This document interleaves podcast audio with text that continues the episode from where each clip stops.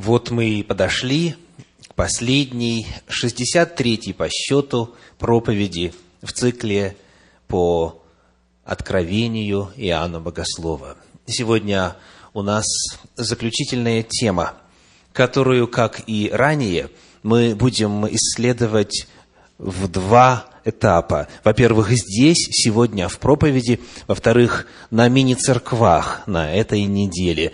Я сердечно приглашаю вас – если вы можете физически, попадите обязательно на этой неделе на встречу мини-церкви, для того, чтобы взять из Слова Божия и новое понимание, и новое вдохновение, и получить благословение от Господа. Тема сегодня наша – откровение последнего выбора. Откровение последнего выбора. Перед нами в 22 главе книги Откровения стихи с 8 по 21. Откровение, глава 22, стихи с 8 по 21. Сегодня мы начнем изучение, прочитав стихи 10 и 11. Откровение 22, стихи 10 и 11. «И сказал мне, не запечатывай слов пророчества книги сей, ибо время близко. Неправедный пусть еще делает неправду, нечистый пусть еще сквернится, праведный да творит правду еще, и святой да освящается еще. Откровение – последнего выбора. Кому из вас вот эти слова, прочитанные нами из 10 и 11 стиха 22 главы Откровения, что-то напоминают в Слове Божьем ранее? О запечатывании или не запечатывании книги, о том, что нечестивые остаются нечестивыми. Абсолютно верно. Речь идет о конце книги Даниила. Книга Даниила, 12 глава, стихи 4, 9 и 10 мы прочитаем сегодня. Даниила, 12 глава, стихи 4, 9 и 10. «А ты, Даниил, сокрой слова сии и запечатай книгу сию до последнего времени. Многие прочитают ее, и умножится ведение».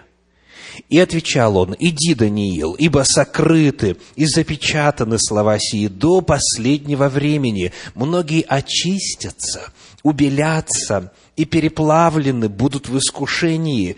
Нечестивые же будут поступать нечестиво и не уразумеет всего никто из нечестивых, а мудрые уразумеют. Две главных темы присутствуют в обоих отрывках, и в 12 главе Даниила, и в 22 главе книги Откровения. Первая тема – запечатывать или не запечатывать книгу. Книга Даниила – в особенности определенные ее части, о которых отдельно сказано, была запечатана до последнего времени. И в действительности, только лишь когда стала подходить пора исполнения самого длинного временного пророчества в книге Даниила данного, только тогда стал раскрываться смысл – но в отношении книги Откровения при использовании тех же самых слов мы находим отрицательную частицу «не». Не запечатывай. Не запечатывай. В отношении книги Откровения никогда не должно было настать время, когда она была бы непонятной, когда ее невозможно было бы понять. В этом принципиальное различие между двумя книгами, которые во многом схожи. И что касается тематики и используемых образов, и языка, и временных периодов, и так далее. Есть прямая преемственность между книгой Даниила и книгой Откровения. Но вот в этом они очень сильно разнятся. сказано «не запечатывай». Книга Откровения всегда была открытой книгой. Всегда. И если мы посмотрим на историю толкования этой книги, то вот метод тот, который мы с вами периодически в проповеди озвучиваем, метод истолкования откровения во свете всей Библии, метод исторического применения пророчеств ко всему течению времени от первого века и до конца. Этот метод всегда Церкви Божией был известен, и с самого начала применялся, и при применении своем давал удивительные результаты, что касается ясности, понятности и гармоничности Божьей истины. Книга Откровения, книга открытая. Такой она была, так она и названа, и такой она должна быть. И будет. Для всякого, кто следует тем правилам интерпретации, которые даны буквально в первой главе этой книги.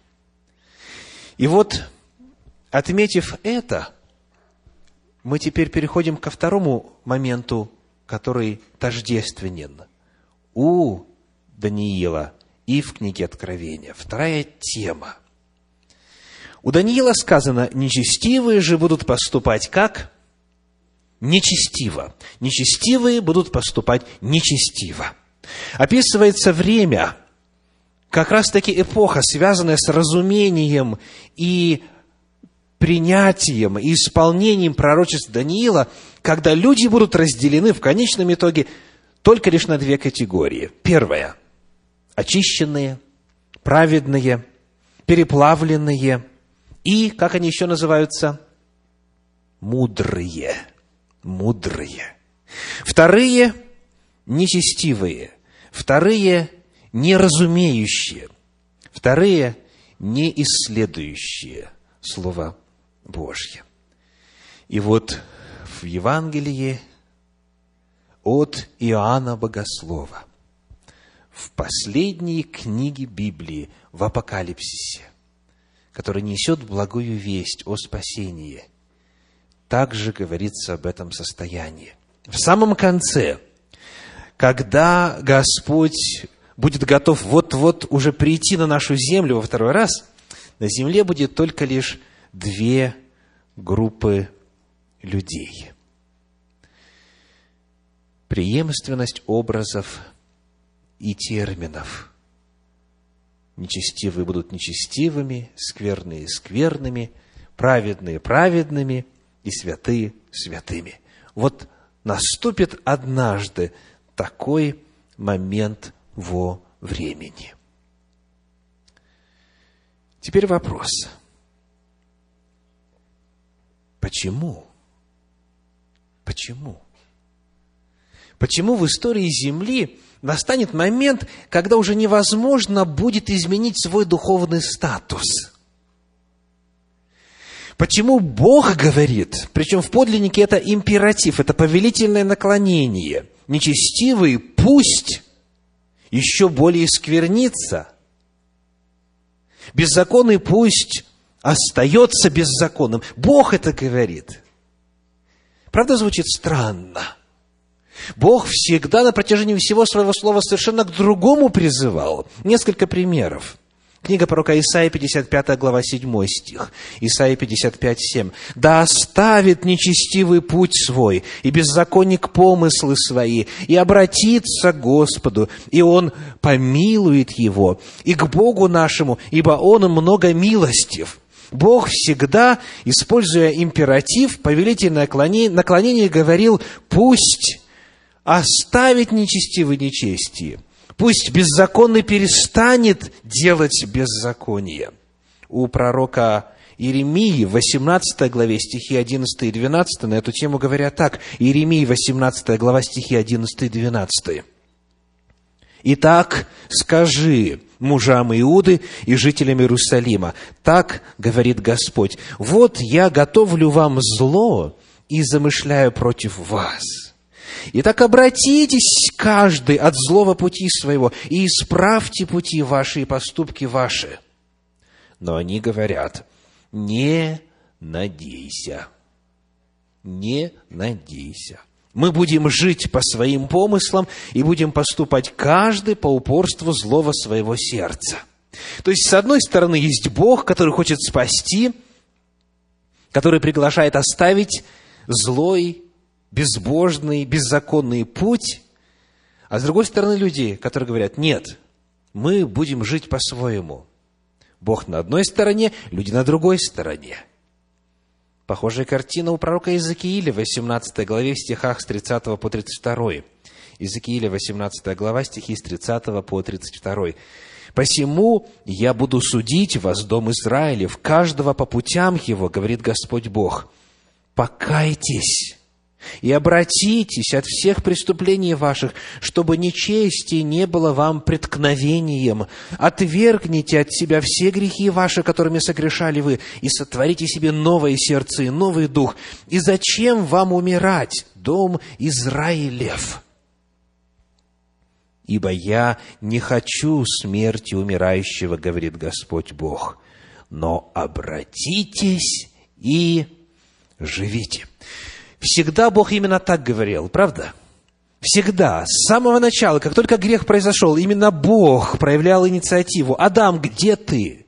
Именно Бог ищет, именно Бог посылает вестников, посылает с раннего утра, как Он говорит, посылает каждодневно, посылает для того, чтобы остановить людей и чтобы спасти людей. И потому, когда тот же самый Бог на последних страницах Библии, в 22 главе книги Откровения говорит, нечестивый пусть остается нечестивым, скверный пусть еще сквернится, это звучит из уст Божьих крайне нетипично, крайне необычно. Бог меняет призыв. И вот это обстоятельство само по себе должно нас с вами заставить задуматься, почему Бог больше не зовет к спасению. Тот, который долго терпелив, много милостив, тот, который прощает вину и беззаконие и грех, почему он перестает звать? Библия говорит о том, что наступит момент, когда вечная участь каждого останется неизменной, и Бог уже больше призывать к спасению не будет. Есть, как мне видится, три главных фактора, которые открыты в Слове Божьем, разумение которых помогает ответить на вопрос, почему Бог перестанет призывать к обращению и скажет «сквернитесь, пребывайте в нечестии». Три фактора. Первый. Первый. Он звучит в устах Иисуса Христа так. Евангелие от Матфея, 24 глава, 14 стих. Матфея 24, 14 – это большинство из вас наверняка помнит наизусть. «И проповедано будет сие Евангелие Царствия по всей вселенной, во свидетельство всем народам, и тогда придет конец. Первый фактор. Эти же слова у евангелиста Марка звучат чуть по-другому. 13 глава, а, стих 10. Марка 13, 10. Сказано, «И во всех народах прежде должно быть проповедано Евангелие». Итак, первый фактор – это проповедь Евангелия Царствия. Я подчеркиваю, не только Евангелие спасения и благодати, но Евангелие Царствия. Евангелие в том числе закона Царствия, восстановления Царствия и так далее. Хотя тема это отдельно. Евангелие Царствия должно прозвучать по всей земле во свидетельство всем народам, и тогда придет конец. Сегодня, когда мы посмотрим на состояние мира в отношении мира к Евангелию Царствия, в отношении мира к Богу, в отношении мира к закону Божью, то мы с легкостью увидим три группы. людей. Сегодня всю землю можно разделить на три группы. Первое. Первое. Это те, кто услышал Евангелие Царствия и принял его. Те, кто услышал Божью весть о спасении, Божью весть о благословениях через законы Божьи и так далее, кто услышал Божью истину и откликнулся на нее, и принял ее, и обрел спасение. Это первая группа. Вторая группа людей на нашей земле – это те, кто услышал весть Евангелия Царствия и, услышав, уразумев, все-таки ее отверг, все-таки ее не принял, осознанно, сознательно сказал «нет» Божьей воле. Ну и какая же третья группа людей? Это те, кто еще не знают. Это те, кто еще не слышали. До кого весть по радиоволнам, по интернету, по спутниковому телевидению, в газетах, в книгах, в журналах, благодаря личному свидетельству, благодаря Слову Божью, благодаря всем способам и средствам, которые Господь использует на земле для донесения своей правды, ни одним путем еще истина Божья до них не дошла. То есть у них не было возможности в спокойной обстановке познакомиться с тем, к чему призывает Господь и какова правда Божья. Соответственно, они и не могут определиться по отношению к Божьей истине, потому что они не могут сказать ни да, ни нет. Это как в известной иллюстрации из области законов логики, которую мы изучаем в богословской школе Центра по вторникам в предмете Библия и логика. Еще с Древней Греции – этот хрестоматийный пример звучит. Ученику задают вопрос. Скажи, ты перестал бить своего отца? Только отвечай прямо, да или нет. Перестал или не перестал? Как студенту ответить? Если он скажет «да», перестал, значит, он бил своего отца страшный грех. Если он скажет «нет», не перестал, то его ситуация еще хуже. В чем здесь проблема? В постановке вопроса. То есть, иными словами, если нету факта, невозможно в отношении факта сказать «да» или «нет». Мы можем сказать «да, принимаю, верю» или «нет, не принимаю, отвергаю», только в каком случае? Когда нечто реально есть, когда есть информация, когда факты представлены. Так вот, многие люди на Земле, к сожалению, в силу разных причин, в том числе и географических, и культурных, и иных, еще не могли даже Богу в отношении Божьей истины сказать «Да, Господи, принимаю, верую». Они также не сказали «нет», буду жить по-своему, просто потому что они не знают. Итак, есть уверовавшие, есть отвергнувшие и есть незнающие. Такова ситуация сейчас. Но Слово Божье говорит неоднократно, в частности, в 12 главе книги Даниила, отрывки, откуда мы читали сегодня, что будет в конце мира только две категории, только две группы. Мудрые, праведные очищенные, убеленные и немудрые, беззаконные, нечестивые. Только две категории. И вот в этих двух категориях люди оказываются главным образом или в первую очередь потому, что до них донесена весть. Первый фактор, который объясняет, почему вдруг из уст Божьих прозвучат слова – Нечестивый пусть еще сквернится. Беззаконный пусть еще продолжает делать беззаконие. А праведный пусть творит правду еще, и святой пусть освящается еще. Первый фактор, помогающий это понять, заключается в том, что будет проповедано Евангелие Царствия по всей земле во свидетельство всем народам. И Библия утверждает устами Иисуса Христа в первую очередь, что не останется ни одного человека, который, будучи живым на момент пришествия Господа на землю, скажет, а меня не предупредили. Который был бы в состоянии сказать, а я не слышал, мне не сказали.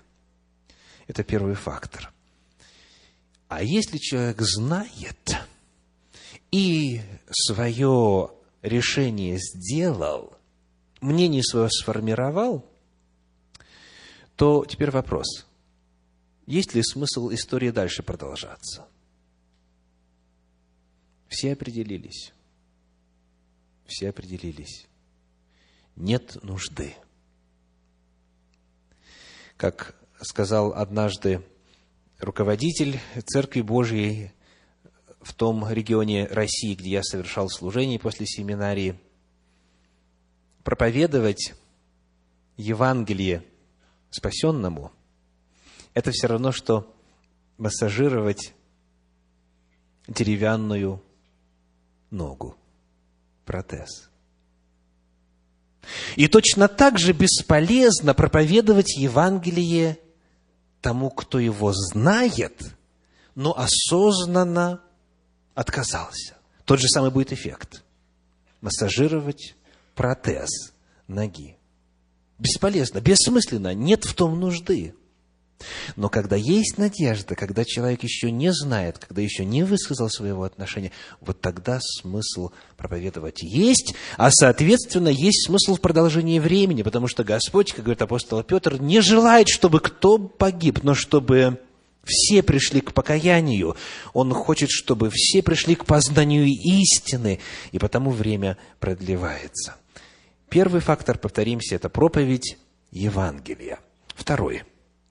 На основании своего отношения к Богу, на основании своего выбора касательно Бога, как гласит книга Откровения, люди будут получать печать, знак – начертание. И мы читаем, в первую очередь, в седьмой главе книги Откровения, первые три стиха. Откровение, седьмая глава, первые три стиха. «И после сего видел я четырех ангелов, стоящих на четырех углах земли, держащих четыре ветра земли, чтобы не дул ветер ни на землю, ни на море, ни на какое дерево. И видел я иного ангела, восходящего от востока солнца, имеющего печать Бога живого, и воскликнул он громким голосом к четырем ангелам, которым дано вредить земле и морю, говоря, «Не делайте вреда ни земле, ни морю, ни деревам, доколе не положим печати на челах рабов Бога нашего». Библия рассказывает о процессе запечатления Божьих рабов. У нас было с вами две проповеди, которые были посвящены деталям того, кто будет запечатлять, кого будут запечатлять, из какого народа это запечатление и так далее. Но нам сегодня в целях этой проповеди достаточно фразы «рабы Бога живого». То есть все все, кто Бога избрал своим владыкой, все, кто избрал ему служить, все, кто с ним завет заключил, они получат от Бога печать, Божью печать. Имя Божье, сказано, будет на челах их написано, как мы читали в 14 главе книги Откровения. Потому мы видим, что на основании своего отношения к истине Божьей, к Богу, к Его вести, к тому, чего Бог желает, одна группа людей получит печать, запечатление. Вторая группа людей, книга Откровения, 13 глава, стихи с 15 по 17, получает иную печать. 13 глава, стихи с 15 по 17. «И дано ему было вложить дух в образ зверя, чтобы образ зверя и говорил, и действовал так, чтобы убиваем был всякий, кто не будет поклоняться образу зверя. И он сделает то, что всем, малым и великим, богатым и нищим, свободным и рабам, положено будет начертание на правую руку их или на чело их, и что никому нельзя будет ни покупать, ни продавать, кроме того, кто имеет это начертание или имя зверя, или число имени его. Вторая печать, знак, начертание – это печать зверя, начертание зверя. Те люди, которые не принимают Бога, Его волю, Его заповеди, Его спасение, они оказываются во второй категории. И на них тоже ставится метка, тоже ставится печать. Когда Слово Божье описывает состояние мира, которое будет в то время, когда печать будет ставиться, мы находим, что обстоятельства там будут очень экстремальные. Вот вопрос к вам. Почему вы сегодня пришли на богослужение в день согласно четвертой заповеди? Почему? Ну, я слышу разные ответы. Но совершенно точно, ну, может быть, за исключением детей, это был ваш выбор, правда? Вы пришли, потому что почувствовали влечение Духа, вы пошли, потому что Господь вас позвал, потому что вы знаете истину, потому что вы приняли ее, и вы желаете жить по ней, так? Но наступит момент, когда для того, чтобы повторить вот такой, казалось бы, простой путь от дома до места поклонения, тогда это может означать опасность финансового наказания, штрафа, отсутствие возможности осуществлять экономическую деятельность, покупать, продавать, отсутствие работы, блокировку финансовых всех счетов и, в конечном итоге, дабы убиваем был всякий, кто не будет поклоняться образу зверя. Как вы думаете, насколько наполненным будет этот зал тогда? Вопрос. Вы лично придете или не придете? Слово Божье, рассказывая нам о будущем, рисует картину, при которой вся земля поклонится зверю. Все кроме тех имена, чьи записаны в книге у Агнца, закланного от создания мира. Если сейчас нету давления, по большому счету, хотя, конечно же, недруги закона Божия, они условия ставят, конечно. И уже сейчас говорят, ты лишишься страховки, той вот самой важной в жизни, да? Ты лишишься бизнеса, ты потеряешь нас в качестве родных друзей и так далее. сейчас давление тоже есть, но это еще ничто в сравнении с тем, что будет. А вот тогда, когда по всей земле служить Богу, это будет означать подвергнуться санкциям и давлению всевозможного рода, и в конечном итоге смерти.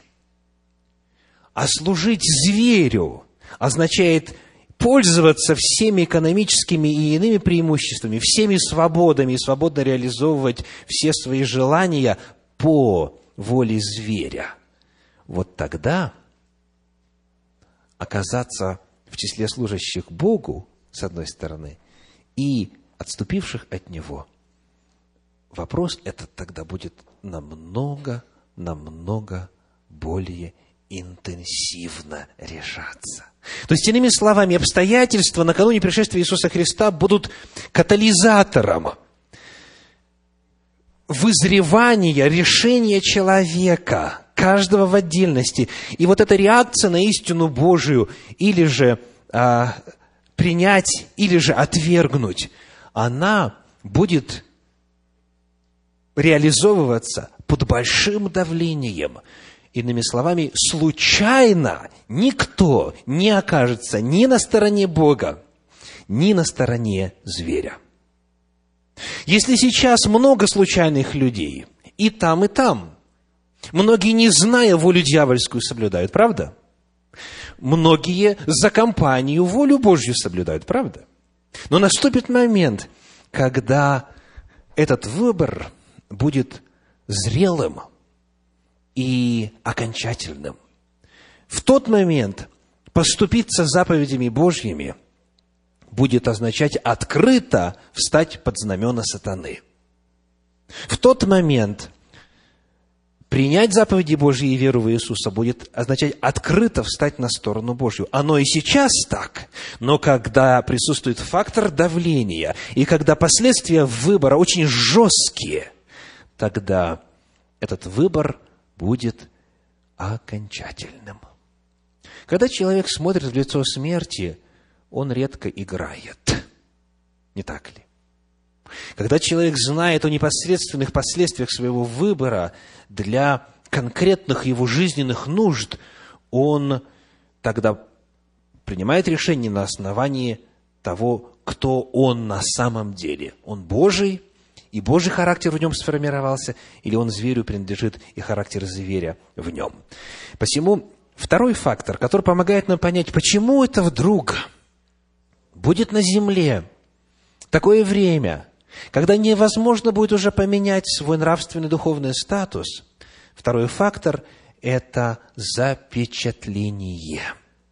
Запечатление Богом с одной стороны и дьяволом с другой стороны. Это время еще пока не наступило, но оно близится.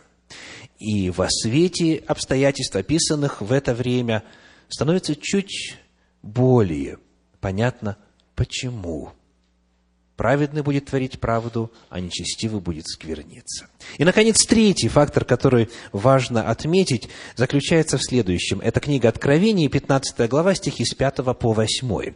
Откровение, 15 глава, стихи с 5 по 8. «И после сего я взглянул, и вот отверся храм скинии свидетельства на небе, и вышли из храма семь ангелов, имеющие семь чаш, облеченные в чистую светлую льняную одежду и опоясанные по персям золотыми поясами. И одно из четырех животных дало семи ангелам семь золотых чаш, наполненных гневом Бога, живущего веки веков, и наполнился храм дымом – от славы Божией и от силы Его. И никто не мог войти в храм, доколе не окончились семь язв семи ангелов. Что описано в этом отрывочке? Во-первых, какое место описано? Обратили вы внимание? Храм, дальше, скинии, свидетельства – на небе. Скинии свидетельства, то есть святое святых. Свидетельством называется Божий закон. Открылось святое святых.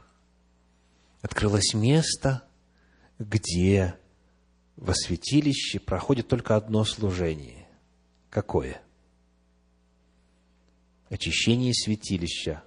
Он же и суд, судный день, день очищения.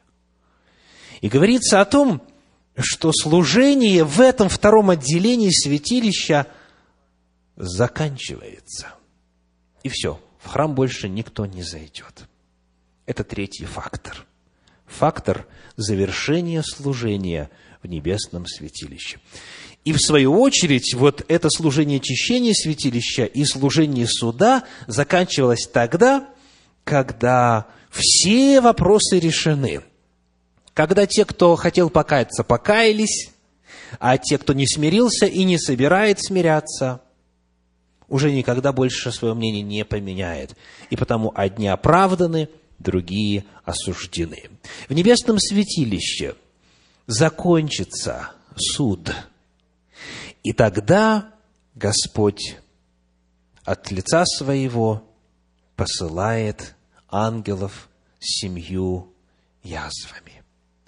Мы с вами, изучая 16 главу книги Откровения, увидели трижды, трижды, как нечестивые, зная, почему их наказывают, зная, кто их наказывает, и зная, что надо сделать, чтобы остановить наказание, все-таки вместо этого хулят Бога.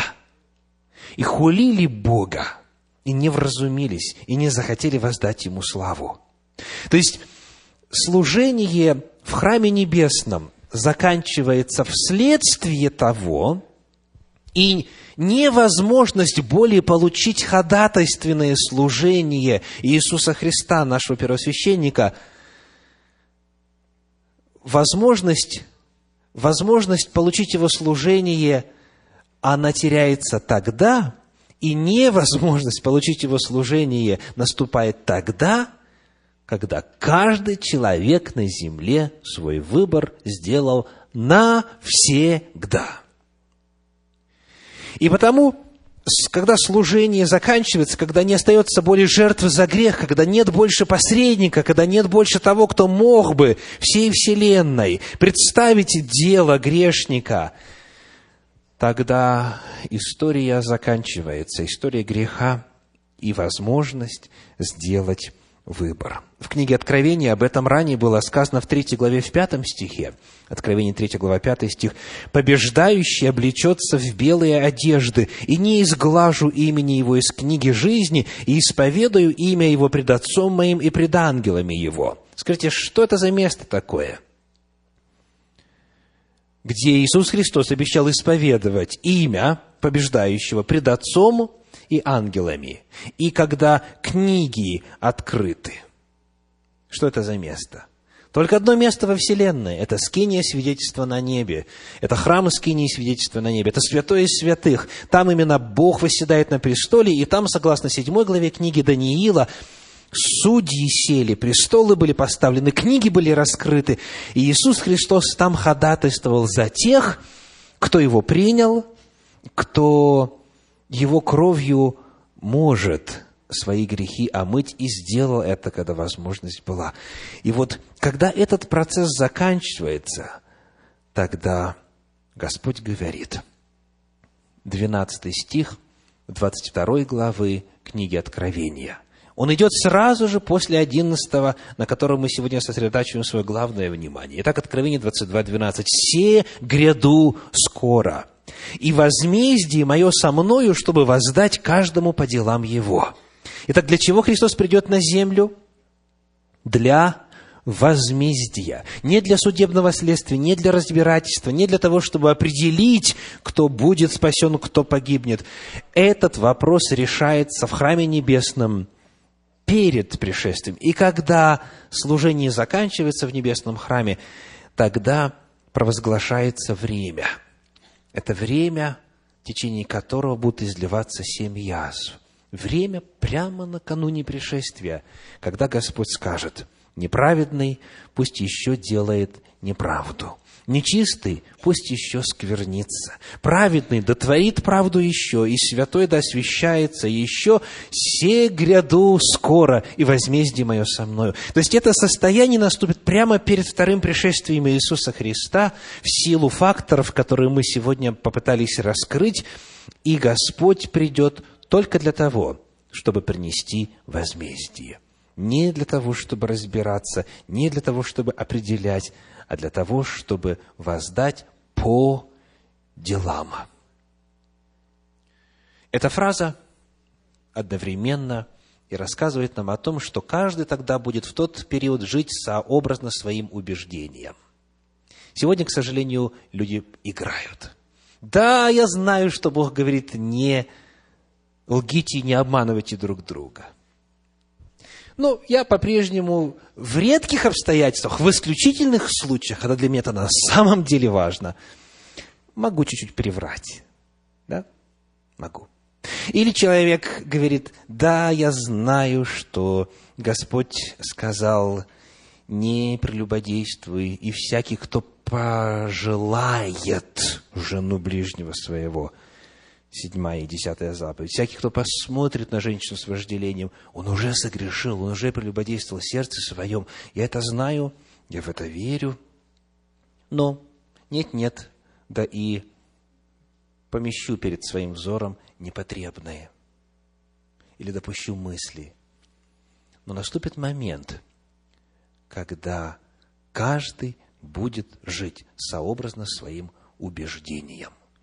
Святой по природе, по мыслям и по статусу будет освящаться. Неправедный по природе, по мыслям, по статусу, по делам, по словам будет себя соответствующим образом вести. Вот в это время, в этих особых обстоятельствах, статус человека, каждого в отдельности, останется неизменным. Это время накануне пришествия Иисуса Христа. Итак, откровение последнего выбора. Три фактора. Первый – проповедь Евангелия Царствия. Каждому. Второе – Что?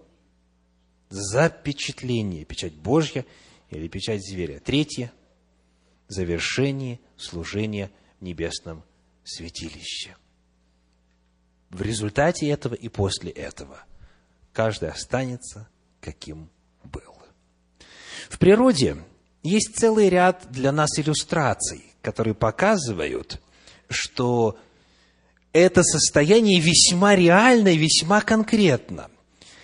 Ученые говорят об обратимых и необратимых процессах, об обратимых и необратимых состояниях в мире природы. Ну, в качестве иллюстрации. Вода может быть в состоянии твердого тела при снижении температуры, лед.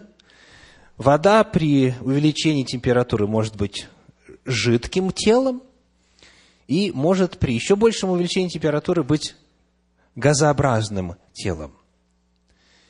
Но если снова температуру понизить, то она снова вернется в свое состояние. Это называется обратимые процессы, обратимые состояния. Но есть состояния необратимые, реакции необратимые.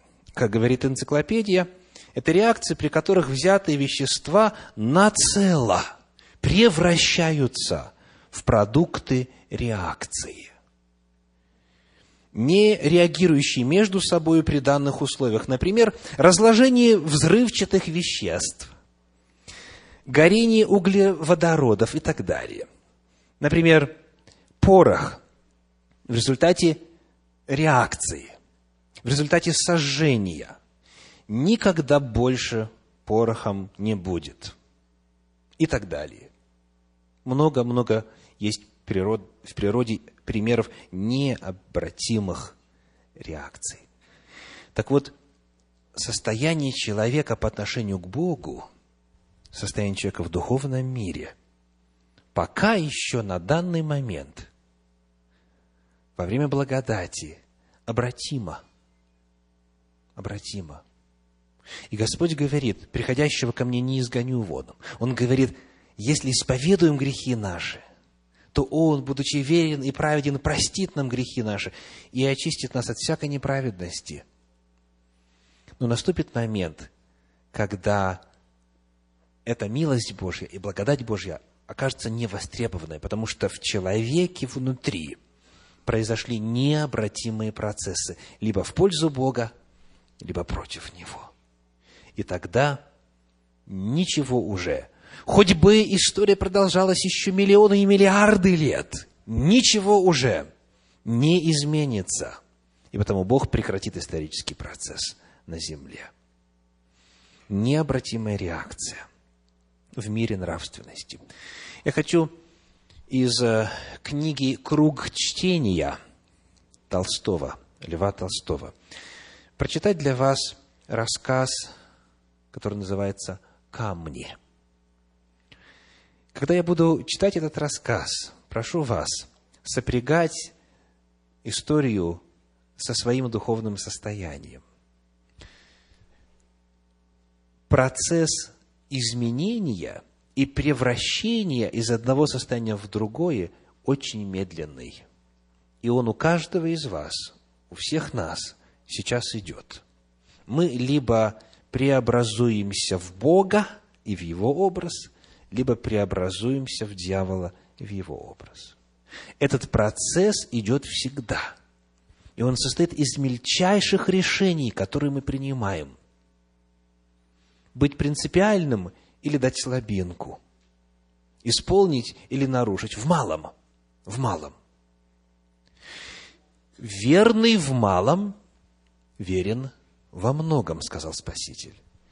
Неверный в малом, неверен во многом. Итак, история. Пришли две женщины к старцу за поучением. Одна считала себя великой грешницей. Она в молодости изменила мужу и, не переставая, мучилась.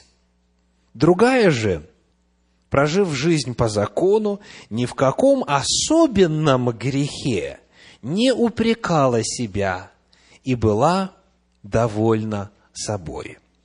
Старец расспросил обеих женщин об их жизни. Одна со слезами призналась ему в своем великом грехе. Она считала свой грех столь великим, что не ожидала за него прощения. Другая же сказала, что не знает за собой никаких особенных грехов. Старец сказал первый, «Поди ты, раба Божия, за ограду, и найди ты мне большой камень, такой, какой поднять можешь, и принеси. А ты, — сказал он той, которая не знала за собой больших грехов, — прими, принеси мне тоже каменьев, сколько осилишь, только все мелких. Женщины пошли и исполнили приказание старца. Одна принесла большой камень, другая – полный мешок мелких каменьев. Старец осмотрел камни и сказал, «Теперь вот что сделайте. Снесите вы назад камни и положите на те самые места, где взяли. И когда положите, приходите ко мне». И женщины пошли исполнять приказания старца. Первая легко нашла то место, с которого взяла камень, и положила его, как он был. Но другая никак не могла вспомнить, с какого места брала какой камень. И так, не исполнив приказания, с тем же мешком каменьев вернулась к старцу. Так вот, сказал старец, так же бывает и с грехами. Ты легко положила большой тяжелый камень на прежнее место, потому что помнила, откуда взяла его. А ты не могла, потому что не помнила, где взяла мелкие камни. Тоже и с грехами. Ты помнила свой грех, несла за него укоры людей и своей совести, смирялась, и потому освобождалась от последствий греха.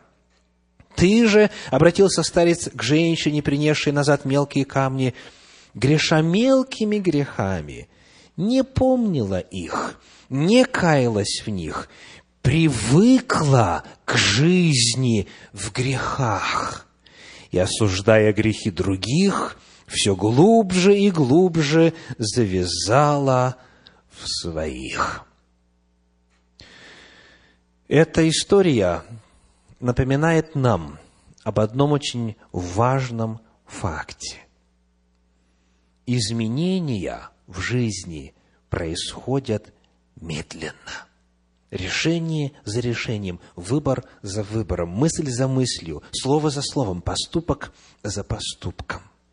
Каждый поступок, который мы совершаем на уровне мыслей, слов или дел, он нас как-то формирует – и он формирует в нас либо образ Божий, либо образ дьявола. Потому, когда время идет, когда история продолжается, когда время благодати продлевается, мы с вами либо светимся, либо сквернимся. Мы с вами растем или в Бога, или в дьявола. Важно помнить всегда – о неизреченной важности в вопросах отношений с Бога одного момента, одного мига и каждого мига жизни. Потому что каждое действие накладывает на нас отпечаток. И потому, когда мы с вами готовимся к последним апокалиптическим событиям на земле, будем помнить, что еще сегодня можно принять правильные решения, сказать правильные слова и совершить правильные поступки для того, чтобы возрасти в образ Божий. И будем помнить о том, что даже то, что кажется маленьким, незначительным, непринципиальным, оно как раз-таки, оно как раз-таки и может нас погубить. Будем дорожить каждым мгновением, каждым мигом, который Господь нам дает. Будем помнить, что пока вот эти роковые слова 11 стиха не прозвучали, а именно неправды, неправедный пусть еще делает неправду, нечистый пусть еще сквернится, будем использовать каждый момент для того, чтобы силой Божьей, зная Его любовь и используя все ресурсы, которые Он нам оставил в действительности – не только называться, но и быть детьми Божьими. Сегодня пока еще звучит призыв. Книга Исаии, 55 глава, 6 стих, Исаия 55, 6. «Ищите Господа, когда можно найти Его. Призывайте Его, когда Он близко». Послание к евреям, 4 глава, 1 стих. Еще один призыв. Евреям 4.1. «Посему будем опасаться, чтобы, когда еще остается обетование войти в покой его, не оказался кто из вас опоздавшим». И, наконец, Откровение, 22 глава, 17 стих. Откровение 22, 17. «И дух, и невеста говорят, приди, и слышавший да скажет, приди, жаждущий пусть приходит, и желающий пусть берет воду жизни даром. Откровение последнего выбора. В жизни не наступит такой момент, когда человек смог бы все свои решения в отношении Бога принять за один раз – и также не будет того момента, когда человек смог бы все свои решения в пользу дьявола принять за один раз. Слово Божье рассказывает нам о том, что мы уподобляемся, мы преобразовываемся каждый день своей жизни либо в Бога, либо в дьявола. И потому, когда исторический процесс закончится, тогда не нужно будет выбирать. Выбор мы делаем каждый день, каждый час, каждую минуту, каждое мгновение своей жизни. Дорожите временем, цените каждым мигом, доколе звучит Божий глаз. Жаждущий пусть приходит и берет воду жизни даром. Аминь.